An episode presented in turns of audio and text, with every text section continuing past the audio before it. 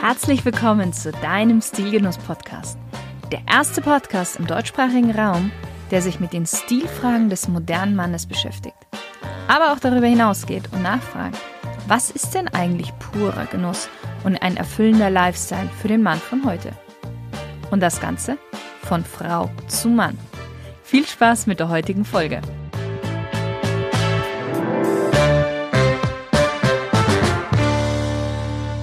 Hallo lieber Stilgenusshörer. Ich möchte dir heute etwas über eine Jacke erzählen, die ich in letzter Zeit immer öfters empfohlen habe. Und zuletzt tatsächlich einem Freund von mir. Und äh, wenn er jetzt diese Folge hört, dann bin ich mir sicher, dass er weiß, dass ich gerade ihn meine. Ich hatte ihm nämlich etwas in seinem Stil beraten und er war auf der Suche nach einer Jacke und da habe ich ihm genau diese empfohlen, über die ich jetzt dann gleich sprechen werde und ihm auch all ihre Vorzüge erzählt. Und als ich von ihm heimgefahren bin, dachte ich mir, Mensch, diese Jacke ist so genial und so stilvoll, darüber mache ich eine Folge. James Dean verlieh ihr das Rebellen-Image, Steve McQueen die Coolness, Ryan O'Neill den Spitznamen und die US-Präsidenten den Status. Und die Rede ist von der Harrington-Jacke. Aber fangen wir mal von ganz, ganz vorne an. Denn eigentlich sprechen wir von einem Blouson. Ein Blouson ist eine Jacke, die taillen- oder hüftlang ist, an den Ärmeln und am Bund ein Strickbündchen hat und somit eine etwas blusige Form bekommt. Aber jetzt keine Angst, es ist keine Frauenjacke oder so. Es ist tatsächlich eine Herrenjacke, die die Frauen von den Herren adoptiert haben. Und aus dieser Grundform heraus haben sich verschiedene Blouson-Typen gebildet. Unter anderem die Bomberjacke oder auch die Collegejacke oder eben die Harrington-Jacke. Und ich denke, gerade so die Bomberjacke oder die Collegejacke wird dir ein Begriff sein und du wirst ein klares Bild vor Augen haben. Aber heute geht es um die Harrington und ich werde zum Schluss auch nochmal ein bisschen die Unterschiede zwischen den anderen Jackentypen erklären, denn es werden immer wieder gerne die falschen Bezeichnungen für die unterschiedlichen Jacken verwendet. Kommen wir mal etwas zum Geschichtlichen. Denn das ist eigentlich das Spannende an der Jacke und verleiht ja auch heute noch die Lässigkeit, die Symbolkraft und auch diesen Must-Have-Effekt, den sie immer noch hat. Wer als erstes diesen Jackentyp hergestellt hat, lässt sich tatsächlich heute nicht mehr so ganz belegen. Aber wer der erfolgreichste damit war bzw. ist. Die Brüder John und Isaac Miller, zwei Kleidungsfabrikanten aus Manchester in Nordengland, belieferten während des Zweiten Weltkriegs die britischen Truppen mit Regelmenten. Ihre Firma heißt Barracuda. Und 1937 wagen John und Isaac was Neues. Und zwar trauen sie sich, auf den zivilen Markt zu gehen. Und zwar mit einer ganz leichten Baumwolljacke, die man beim Golfen tragen kann. Und sie nennen diese Jacke G9, also auf Deutsch G9. Warum sie die so genannt haben, weiß heute keiner mehr. Die Jacke kam gleich von Anfang an recht gut an. Ein Jahr später machen sich die zwei Brüder auf den Weg nach Schottland, um im Beaufort Castle vorzusprechen. Ihr Ziel ist es, das traditionelle Karo-Muster des Fraser-Clans aus der Gegend Inverness für das Innenfutter der G9 zu verwenden. Ein kleiner Side-Fact. Jeder schottische Clan hat so sein eigenes Karo-Muster. Man sagt dazu eigentlich Tartan. Und dieser Tartan darf auch nur von den Mitgliedern dieses Clans getragen werden. Jeder Tartan hat ganz spezielle Farben und eine spezielle Abfolge der Farben und Farbtöne. So, Simon Fraser, der 24. Lord, dem gefällt das Modell G9 richtig gut und er gibt seine Einverständniserklärung. Somit war das Markenzeichen mit der rot-grün-schwarzen Karo-Muster der G9 Barracuda Jacke geboren. Außerdem entwickeln die zwei Brüder noch ein neues Feature. Auf dem Rücken bekommt die Jacke eine wellenförmige Passe, die nur an den Wellen partiell festgenäht ist. Inspiriert sind John und Isaac von einem Regenschirm und sie nennen das Ganze auch den Umbrella-Effekt. Weil was soll passieren? Also wenn es regnet, kann der Regen besser vom Träger weggeleitet werden, wie bei einem Regenschirm. Den gleichen Effekt haben übrigens auch die Raglanärmel, die ein ganz wesentliches Merkmal der Harrington-Jacke G9 von Barracuda sind. Kurz zur Erklärung, ein Raglanärmel ist ein Ärmel, dessen Naht schräg von der Achselhöhle bis zum Halsausschnitt verläuft. Also nicht wie ein typischer Hemdenärmel, dessen Naht direkt auf der Schulter sitzt, So ganz bekannte Vertreter dieses Ärmels sind zum Beispiel die College-Shirts, dessen Korpus meistens weiß sind und dann die Ärmel zum Beispiel blau. Und dann diese blauen Ärmel laufen dann rauf bis zum Hals. So, und bei Jacken und bei Mäntel haben die Racklernärmel den Vorteil, dass Wasser bei Regen, das auf die Schulter tropft, direkt vom Ärmel runterfließen kann und sich nicht auf der Schulter staut durch eine störende Schulternaht. Okay, kommen wir zurück zu unserer Harrington-Jacke. Und wir sind im Jahr 1950, denn da startet Barracuda seine Produktion der Jacken für USA und Kanada und somit auch für die Filmtheater der Welt. Der erste, der die Jacke trug, war Elvis Presley in seinem Film Kid Creole. Ein Jahr später, 1955, trug dann James Dean ein ganz ähnliches Modell in Denn sie wissen nicht, was sie tun. Tatsächlich war diese Jacke nicht von Barracuda, sondern von dem Filmkostümdesigner Moss Marby. Der hat sie eigens für den Film maßgeschneidert und insgesamt gab es von dieser Jacke nur drei Stück. Woher jetzt Moss Marby so seine Inspiration hatte, hm, man weiß es nicht. Aber man könnte es sich vorstellen. James Dean trägt in dem Film einen sehr, sehr schlichten, aber doch auch sehr prägnanten Stil. Ein weißes T-Shirt, Blue Jeans, die ja auch zu dieser Zeit neu in der Modewelt waren und auch ein Gefühl von unbegrenzter Freiheit suggerierten, und eine feuerrote Jacke im Stil der G9 von Barracuda. Und er verkörpert einen gefühlvoll aufgebrachten Jugendlichen, der gegen die elterliche Generation in den Aufstand geht. Im wahren Leben stirbt James Dean noch bevor der Film in die Kinos kommt, an einem Autounfall, wie du sicherlich weißt. Und er wird damit ja zum Helden, zur Ikone und die Jacke zum Symbol der Rebellion. Sie wird sogar zur Teenager-Uniform, dem sogenannten Preppy-Style. Aber die eigentliche Coolness gab Steve McQueen der Jacke. Und Steve McQueen, ich glaube, darüber müssen wir nicht sprechen, ist einer der ganz großen Stilikonen. Er war ein riesengroßer Fan der Barracuda G9 und trug sie immer wieder zu mehreren Anlässen. Die ausschlaggebendsten Anlässe waren aber sein Covershooting für das damals sehr populäre Live Magazine oder auch seine Rolle für den Film Die Thomas Crown Affäre. Danach trug sogar selbst Frank Sinatra die Jacke bei einem seiner Filme. Oder um mal ein modernes Beispiel zu nennen, 2008 Daniel Craig als James Bond in Ein Quantum Trost. Okay, warum aber hat nun die Jacke den Spitznamen Harrington? In den 60ern lief die sehr beliebte englische Soap Opera Peyton Place. Und Ryan O'Neill verkörperte darin den Charakter des Rodney Harrington. Und dieser Rodney Harrington trug fast ausschließlich immer eine G9. Und Mitte der 60er dann war die Jacke wirklich fester Bestandteil einer jeden Männergarderobe und die Barracuda bekam den Spitznamen Harrington.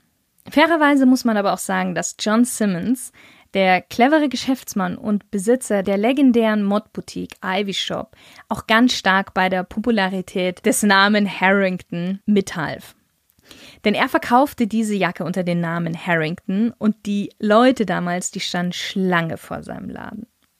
Dadurch, dass John Simmons die Jacken auch in seiner Boutique verkaufte, wurde die Harrington-Jacke und der Stil um sie herum von Jugendbewegungen aufgegriffen. Jugendbewegungen hauptsächlich mit Ursprung in der Arbeiterklasse. Klar, die Rede ist von den Mods, später von den Skinheads und dann auch von den Hooligans. Grund dafür war unter anderem, dass Manchester, wo Barracuda seinen Sitz hat, eines der Zentren der industriellen Revolution ist. Und der Fraser tat dann, es war ganz clever gewählt, dieses Muster, eine Liebeserklärung an Großbritannien. Aber auch die Punks, deren Ursprung wieder in Großbritannien liegt, bedienten sich der Harrington-Jacke und gaben ihr dann wieder ein ganz neues Image hinzu. Die bekanntesten Vertreter waren The Clash, da trat nämlich die gesamte Band 1981 in individuell geschneiderten Harrington-Jacken auf ihrem Konzert am New Yorker Times Square auf.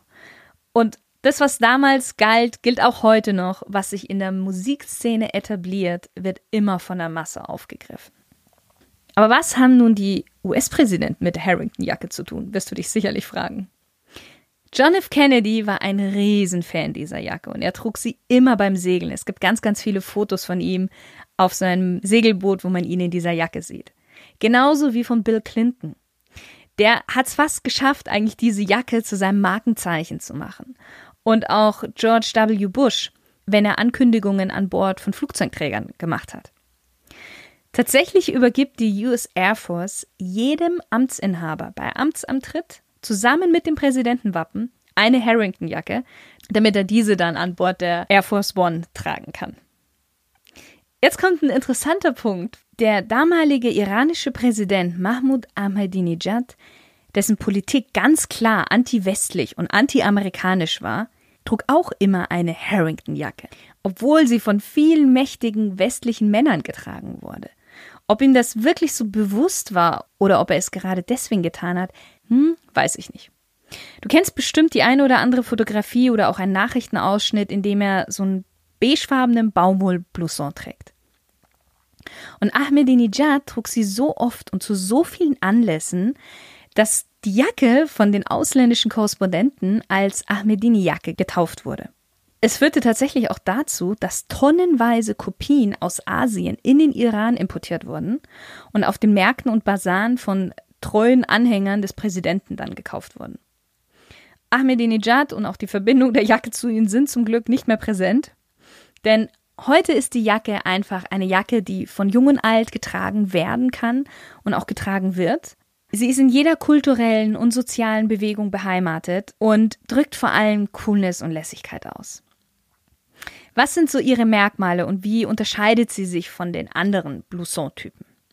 Erstens, je nach Hersteller wird die Jacke aus Nylon oder Baumwolle oder einer Baumwoll-Polyester-Mischung hergestellt. Und sie ist nur leicht gefüttert. Bomberjacken sind auch meistens aus Nylon, aber oftmals viel wärmer gefüttert. Das ist schon mal ein großer Unterschied dazu. Und ein weiter großer Unterschied zur Bomberjacke ist der Kragen. Die Bomberjacke hat neben den Strickbündchen an Ärmel und am Bund, was auch die Harrington-Jacke hat, einen Strickpunkt am Kragen. Die Harrington-Jacke, die hat klassischerweise hier einen kleinen Stehkragen mit meistens zwei Knöpfen zum Schließen. Nebenbei, die College-Jacke ist aufgebaut wie eine Bomberjacke, also auch mit Strickbund an Kragen, Ärmel und Bund, besteht aber aus einem Sweatshirt-Stoff. Und der Farbkontrast macht es aus. Also Korpus hat eine andere Farbe als die Ärmel. Der Schnitt der Harrington-Jacke kann je nach Hersteller immer etwas variieren, von eher voluminös zu eher schlank, aber es hat immer so ein bisschen dieses voluminöse Blouson-artige. Fehlen darf natürlich auf keinen Fall der Rackleinärmel und die typische Taillen- bzw. hüftlange Länge. Geschlossen wird die Jacke eigentlich immer mit einem Reißverschluss und ein weiteres ganz typisches Merkmal sind die diagonal sitzenden Taschen rechts und links, die eine Blende mit Knopf zum Schließen haben. Klar, es gibt auch heutzutage Marken, die diese Blenden gegen einen Reißverschluss ersetzen.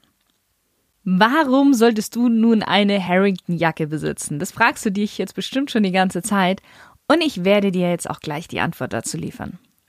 Erstens, die Jacke hat ein absolut zeitloses Design. Wenn du überlegst, die Jacke gibt es mittlerweile jetzt schon seit 80 Jahren und das Design hat sich nicht wirklich verändert. Und diese Zeitlosigkeit kann man tatsächlich selten von einem Kleidungsstück behaupten. Zweitens, der Schnitt und das Design passt einfach jedem Alter und wirklich jedem Körpertyp. Wirklich jedem. Die, die weniger muskulös sind, wirken durch das etwas blusige, voluminöse einfach breiter oben rum. Die, die eh oben schon breit sind, wirken nicht noch breiter wegen der Rackleinärmel, weil Rackleinärmel haben auch immer den Vorteil, dass sie die Schultern etwas schmäler wirken lassen. Und dadurch, dass die Jacke so auf Taillenhöhe aufhört, wirkt die Taille dann im Vergleich zum breiteren Oberkörper schlanker. Und noch ein schöner Effekt, der Po rutscht auch hinten in den Vordergrund etwas und wirkt etwas knackiger. Also nur Vorteile hat diese Jacke. Der dritte Punkt. Die Harrington-Jacke ist weder zu schick noch zu lässig, sondern ganz wunderbar in der Mitte. Und du kannst jedes, wirklich jedes Outfit na, fast jedes Outfit, ich komme gleich dazu, welches nicht geht, damit downgraden oder upgraden. Zum Beispiel lässig mit Jeans und weißem Shirt, à la James Dean oder etwas schicker mit Hemd, V-Pulli und Jeans oder noch ein bisschen schicker mit Hemd und Stoffhose. Aber es wird nie overdressed oder underdressed mit dieser Jacke. Die kleine Ausnahme, Anzug ist No-Go. Viertens, der letzte Punkt, du bist mit dieser Jacke einfach immer sofort angezogen. Du ziehst die Harrington an und dein Outfit ist fertig.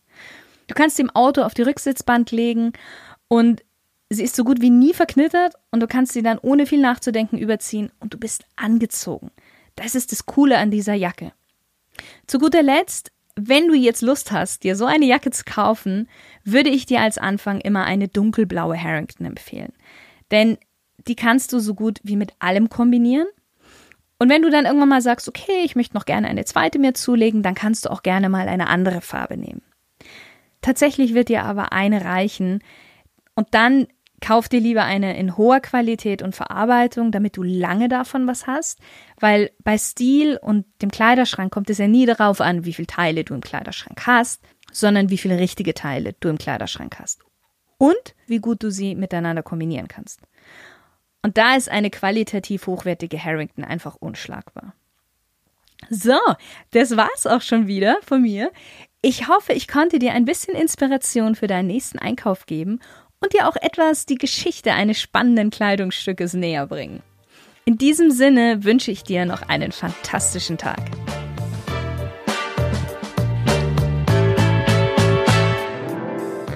Möchtest du noch mehr Tipps und Wissenswertes über einzelne Kleidungsstücke, Stil und Image erfahren? Dann abonniere jetzt den Stilgenuss Podcast und du verpasst keine neue Folge mehr. Und wenn ich mal über ein bestimmtes Thema sprechen soll, was dich interessiert, dann schreib mir doch einfach unter podcast.shirinsay.com. Ich freue mich darauf. Bis zum nächsten Mal, deine Shirin.